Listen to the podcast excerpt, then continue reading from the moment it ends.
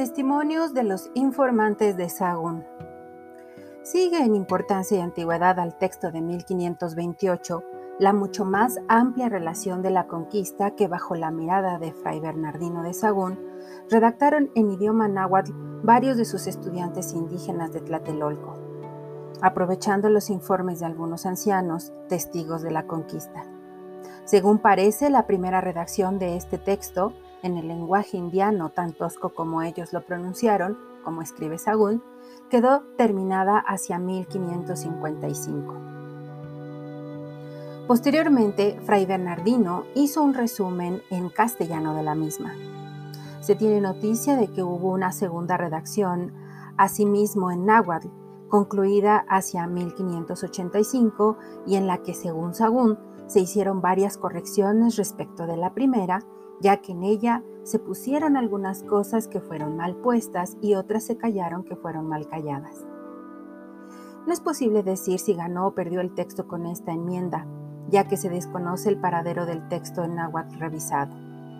El hecho es que, tal como hoy se conserva la relación de la conquista, debida a los informantes de Sagún, constituye el testimonio más amplio dejado al respecto. Abarca desde los varios presagios que se dejaron ver, cuando aún no habían venido los españoles a esta tierra, incluido en el capítulo primero de este libro, hasta uno de los discursos con que amonestó don Hernando Cortés a todos los señores de México, Texcoco y Tlacopan, exigiéndoles la entrega de oro y de varios tesoros.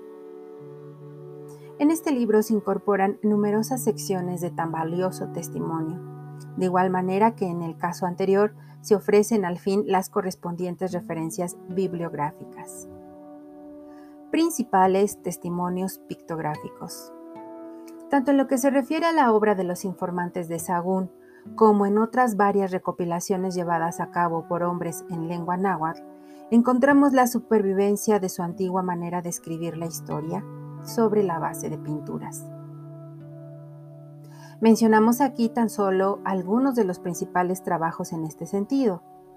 Las pinturas correspondientes al texto náhuatl de los informantes de Sagún, que hoy día se conservan en el Códice Florentino. El célebre lienzo de Tlaxcala de mediados del siglo XVI, que ofrece 80 cuadros, una relación de los tlaxcaltecas aliados de los conquistadores.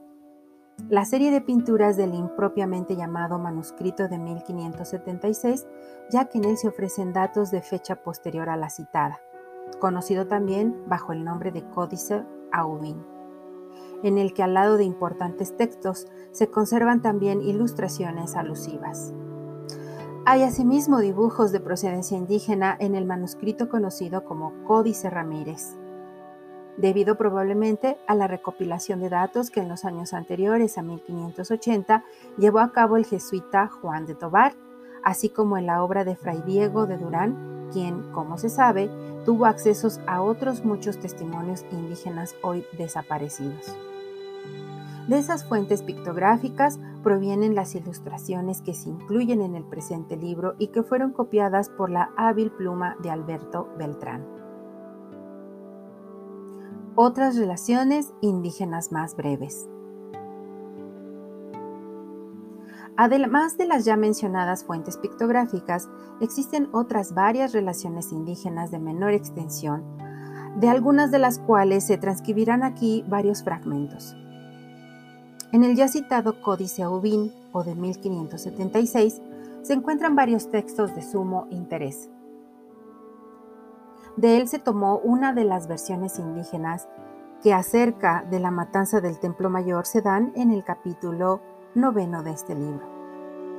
Otros importantes testimonios nos ofrece don Fernando Alvarado Tesosomoc en sus dos crónicas Mexicana y Mexicayotl, así como en el célebre historiador oriundo de Chalco, Domingo Francisco de San Antón Muñón Chimaltaín, Cuautlehuatnitzin, de cuya séptima relación se tomó un texto incluido en el capítulo treceavo de este libro, en el que se describen las pesquisas llevadas a cabo por Cortés después de tomada la ciudad.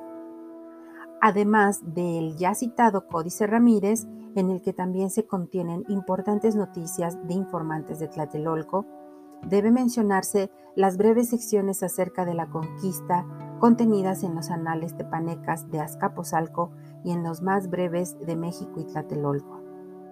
De todas estas fuentes se ofrece, como en los casos anteriores, la correspondiente referencia bibliográfica al final de este libro.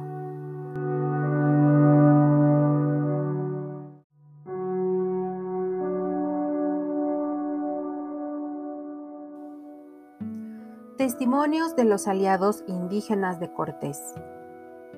Deficiente resultaría esta presentación de textos indígenas acerca de la conquista si no se incluyeran en ella, por lo menos en algunos casos, los testimonios de algunos escritores indígenas y mestizos que hacen gala de descender de quienes se aliaron con Cortés para conseguir la derrota de los mexicas.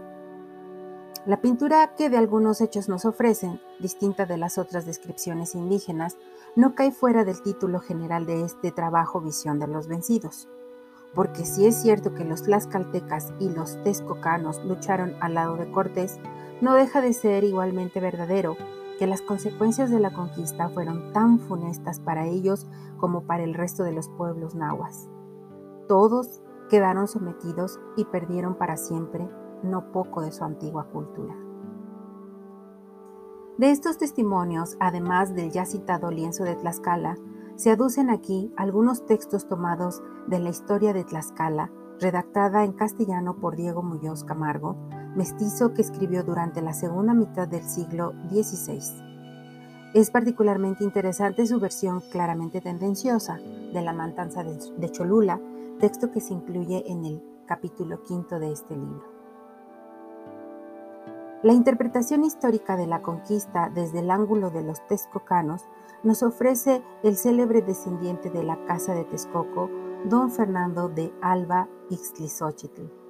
Tanto en su treceava relación como en su historia chichimeca, escritas ambas en castellano, se encuentran numerosos datos recogidos por Ixtlizóchitl de antiguas fuentes indígenas en náhuatl, hoy desconocidas, pero interpretadas con un criterio muy distinto al de los escritores de México y Tlatelolco. Los textos de Ixtlizóchitl que aquí se transcribirán son en algunos casos particularmente interesantes. Así, para citar solo un ejemplo, aquel breve cuadro que pinta la relación de la vieja indígena Yacotzin, madre del príncipe Ixtlizóchitl, hijo de Nezahualpili, y aliado de Cortés, que calificó a su hijo de loco y sin juicio por haber abrazado tan deprisa la religión de esos bárbaros, los españoles, que en forma tan violenta habían hecho su aparición en Anáhuac. Tales son descritas de manera general las principales fuentes indígenas de las que provienen los textos e ilustraciones que en este trabajo se ofrecen preservándose en ellas el testimonio de quienes vieron y sufrieron la conquista. Sin hipérbole puede afirmarse que la presentación de estos documentos, con todas las limitaciones propias de quienes llevamos a cabo la versión y selección de los mismos, constituye un cuadro indígena de la conquista, una visión de los vencidos.